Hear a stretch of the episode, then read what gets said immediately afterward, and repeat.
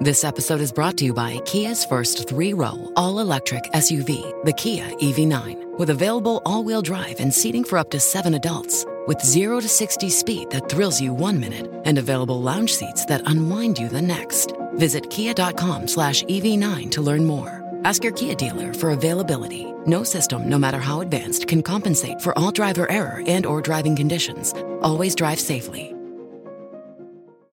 Bonjour à toutes et à tous. Si la sortie progressive de la pandémie de Covid-19 laissait penser que les ventes de smartphones repartiraient à la hausse en ce début d'année 2022, il n'en est finalement rien. D'après le cabinet d'analyse Canalis, le marché est même en régression avec moins 11% de ventes tout constructeurs confondus au premier trimestre 2022 par rapport à la même période l'an dernier. Comment cela s'explique-t-il? Quels enseignements en tirer? Tous les détails dans cet épisode.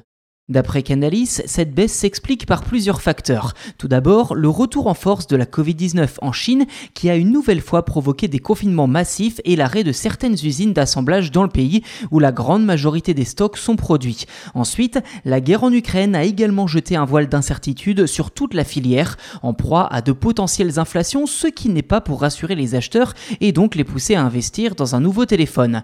Enfin, le rapport de Canalis se conclut tout de même sur une pointe d'optimisme en expliquant que la pénurie de composants informatiques qui dure depuis deux ans maintenant serait sur le point de se résorber comme nous vous l'avions annoncé il y a peu dans ce podcast, et donc que les constructeurs pourraient avoir une marge de manœuvre plus large en matière d'innovation et de rapport qualité-prix.